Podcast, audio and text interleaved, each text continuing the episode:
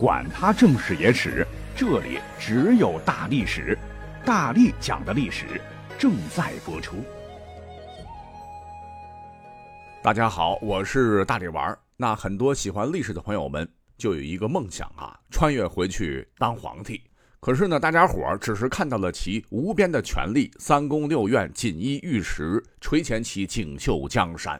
殊不知啊，古代宫墙相隔，被神化的帝王也终究是肉体凡胎，逃不过生老病死。所谓是人之将死，其言也善。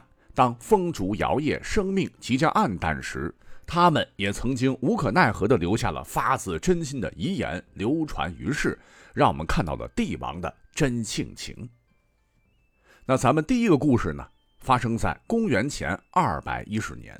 这一年，秦始皇暴崩，他是看走了眼，选错了接班人，帝国迅速坠入深渊，天下苦秦久矣。打着扶苏的旗号，大楚兴，陈胜旺，掀起了反抗暴秦的序幕。六国纷纷复辟，中原战火纷飞，化作一片焦土。有道是乱世出英雄，正当刘邦大军叩开函谷关，挺进咸阳时。赵高他为了自保，和刘邦私下书信往来，并授意女婿阎乐率领士兵披甲持矛冲入建仪宫要弑君。当时胡亥吓得差点尿了裤子，为了活下去，他苦苦哀求道：“只要能活着，愿与妻子为前手，比诸公子。就是我只想做一个普通的老百姓，求您让我活命吧。”但冰冷的回复让他绝望。那念你啊，曾经当过皇帝，要不留你个全尸。胡亥没得选择，被逼自杀，时年二十四岁。而他的临终遗言，愿与妻子为前手，比诸公子。那历史上没有比这更怂的临终遗言了。而大浪淘沙，最终汉王刘邦老谋深算，将年轻后生楚霸王项羽监于垓下，悲剧英雄乌江自刎前。人世间留下的最后一句话就是：“吾闻汉购我头千金，亿万户，吾为若得。”也算是慷慨激昂的遗言吧。只是他最终呢没能当上皇上。老对手取得决战胜利的五十四岁的刘邦，却迎来了人生的巅峰啊！实现了十几年前见到秦始皇盛大出巡场面时慷慨发出的“大丈夫当如是也”的誓言。只不过呢，西汉建立不些年，这老爷子轻敌冒进，被漠北霸主匈奴的冒毒单于重兵困于白登山七日七夜，耻辱的被打败，还要被迫和亲，气急攻心。又因平定唇亡齿寒、纷纷反叛的异姓诸王而导致气血大耗，再加上年事已高，在平定英布叛乱时又中了箭伤，刘邦的病势日益沉重。那没过多少年，富贵日子的他也将迎来末日的余晖。但你别看刘邦呢，出身布衣，和比他仅大三岁的嬴政不同，可觉得自个儿能成为皇帝哈，那活到这把岁数，死而无憾。当身体愈发沉重时，他就预知了一二。那来的医生呢，是报喜不报忧，说能治好，被他一顿臭骂，说。我以布衣之身，手持三尺之剑而取天下，这不是天命吗？我的命数在天，即使扁鹊再生，又有什么用处？滚！直接把御医给撵跑了。没过几天，他终于到了弥留的时候。不同于很多将死的帝王，他没有痛哭流涕，也没有意识不清犯浑，反而是在极端清醒下，定下了帝国长治久安四百年的身后事。连精明狡黠著称的原配吕雉也被算计进去了，堪称史上帝王最强遗嘱。吕雉呢野心很大，想安排自己家的人，故意问刘邦驾崩后的人事安排。刘邦这个时候已经不行了，可他却喘着大气儿说：“若萧相国死后，曹参可替；曹参之后，王陵可接任。但王陵智谋不足，可由陈平辅佐。”陈平虽然有智慧，但不能决断大事。周勃虽然不善言谈，但为人忠厚，日后安定刘氏江山肯定是他。用他做太尉吧。吕后着急了，又问：“那以后该怎么办呢？”刘邦说：“以后的事儿，你也不会知道了。刘邦说完遗言呢，很快去世。他的遗命人事布局，你看环环相扣，又配合着登基之前与群臣以杀白马方式订立的白马之盟，非刘氏而亡，天下共击之。一套组合下来，将权力欲极大的吕雉图谋吕家代刘而立、改朝换代的阴谋，彻底给搞破了产，对汉朝的江山稳固发挥了不可估量的作用。那刘邦英明神武啊，可能是基因原因，其后代说实话也出了几位历史上有名的明君，美誉度最高的当属他的曾孙汉武帝刘彻。直到现在呢，我们还常把他跟秦始皇相提并论。所谓西秦皇汉武，略输文采。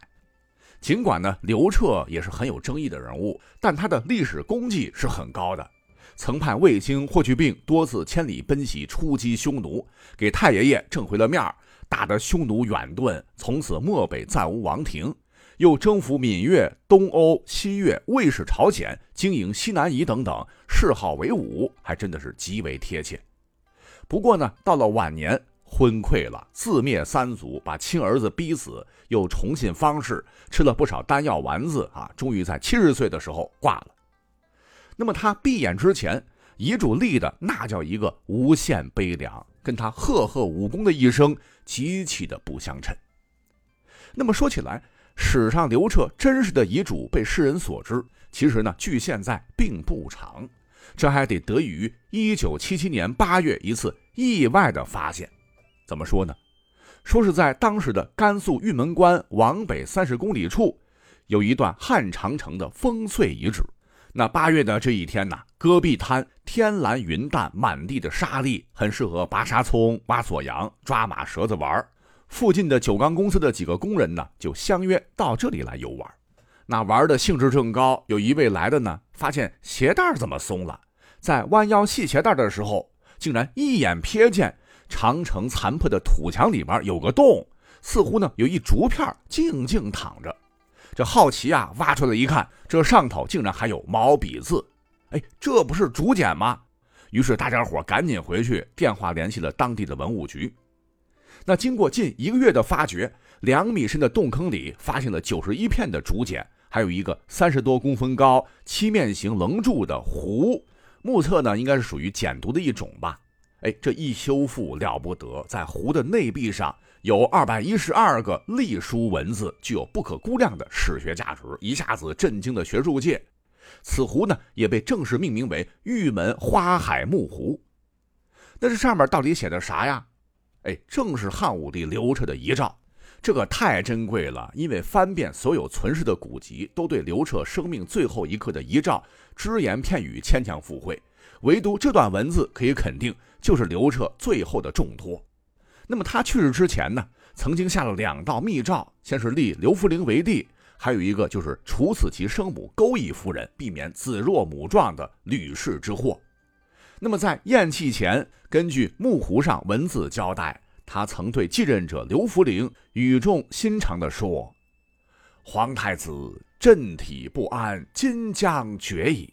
与帝合同，终不负其警示。”大概意思就是说，福陵啊，朕将从此与你诀别，深埋地下，不能再管理纷繁的国事，替你把舵前方的路。那么这段文言文好理解。后头又说：“皇天之嗣加增，朕在善与百姓，复连以李存贤进圣，必具请示，表教奉先自治天子胡亥自辟。辟就是破坏的意思。说延续寡人重用儒家的政策，以民为本，善待子民，亲贤臣，远小人，不要重蹈秦二世胡亥的覆辙呀。”最后他说道。审查朕言，终身勿已。苍苍之天，不可得九世；堂堂之地，不可得九履。到此决矣。这句是意味深长，对刘弗陵寄予了厚望，就是说要时刻谨记寡人的谆谆告诫，不可懈怠，一辈子为国为民。要敬畏天，不可轻视；要敬畏地，不可不脚踏实地。要知道，一切都是变化的。王朝更迭不休，没有不变的天，也没有永远能踩在上面的地。责任重大，要勤于政事，时刻自省，如履薄冰。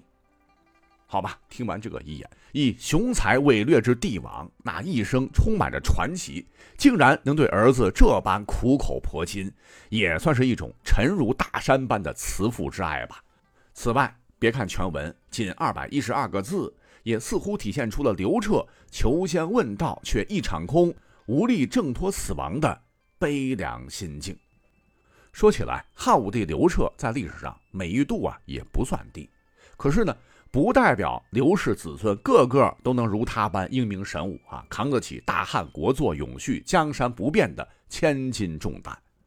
如到了东汉时，第十一个皇帝质帝刘纂才九岁呀，在绞痛难忍之下，留下了最后的遗言。那读罢真是令人唏嘘啊。他说：“使竹柄进腹中闷，得水尚可活。”那这话什么意思呢？那说起这个小皇帝呢，他是被权臣梁毅八岁时所拥立，那为的呢就是小皇帝好拿捏嘛，可大权独揽。那外戚奸臣梁毅朝堂之上专横跋扈，为非作歹。在一次朝会中，就因为小皇帝看不惯，当着群臣的面叫梁毅“此跋扈将军也”，惹得梁毅大怒。觉得这个小孩子看样子挺聪明，还早熟。万一他长大以后，哎，可就不好控制了，那我不得遭殃啊！便暗指亲信将剧毒掺在刘纂食用的竹饼中。刘纂吃了以后中毒，是气闷肚痛，赶紧传御医来。刘纂当时挣扎着说：“刚刚吃了竹饼，肚中憋闷，如果有水喝，还应该能活下来。”但一旁的梁毅却怒斥。不可以喝，恐怕会呕吐。可怜的刘纂祈求不到一滴水，那过了一会儿呢，很快毒发身亡，崩于洛阳宫。说实话，如果说刘邦、刘彻知道了哈，子孙就这么地被奸贼所残害，一定气得从棺椁当中蹦出来，活活掐死梁毅这个狗东西。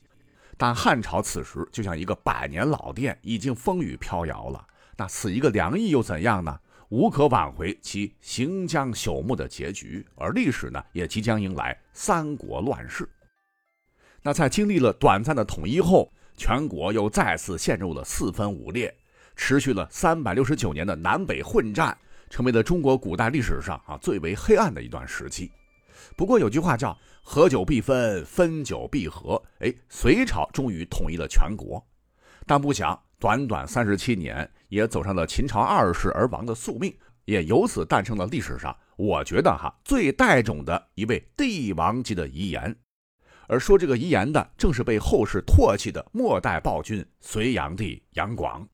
那直到现在，我们也常常开玩笑哈，说杨广是万人恨。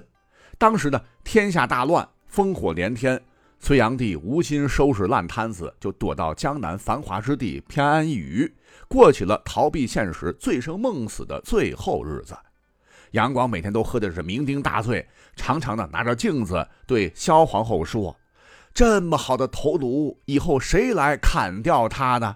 那这个时候呢，他应该做好了必死的准备了。没些日子，底下叛乱，杀气腾腾的乱军将明晃晃的刀架在他脖子上。杨广似乎啊没有感觉到刚刃的凉意，凛然诘问道：“寡人何罪，非要到掉脑袋的地步？”那有句话叫什么？“不到棺材不落泪。”哈，众人就冲他一一列举了他当皇帝为满足私欲，骄奢淫逸，好大喜功，大工程一件接一件，赋税徭役沉重，又逢天灾就被压榨，敲鼓吸髓，百姓无立锥之地，死者甚众。以及魏宣威仪劳师远征，百万将士成枯骨，背后无数家庭夜夜闻哭声等等，来质问罪魁祸首杨坚，说：“你这个昏君，难道不该以死谢天下吗？”杨广听罢言道：“哎，朕确实对不起天下百姓。”这时呢，看到这么多人冲进宫，凶神恶煞，杨广最疼爱的赵王杨镐。刚十二岁的小孩不禁害怕的哭出声来，扑哧一刀，当着杨广的面，他呢就被叛将一刀砍了，喷出的鲜血溅了杨广一身。杨广怒目圆睁，但无可奈何，自知命不保矣，就大声喝道：“天子自有此法，何得加以封刃？取鸩酒来。那皇帝的气势威严还在，一时间还真将叛军给镇住了。可当时的宫内太监宫女全跑光了，一片狼藉，到哪里去找鸩毒呢？怕夜长梦多，缓过神的叛将一口回绝。隋炀帝杨广此时没有办法，那未留全尸，只得自己解下炼金，被推到凳子上，昔日部下冲上来一起使劲儿，最终将其活活勒死，将其尸首塞进了床板临时拼凑成的棺材中。那坦白讲，虽然说杨广是可恨。但其最终的那句“天子死自有法，何得加以封刃？取鸩酒来”，一股掩饰不住的悲壮苍凉，让人触动。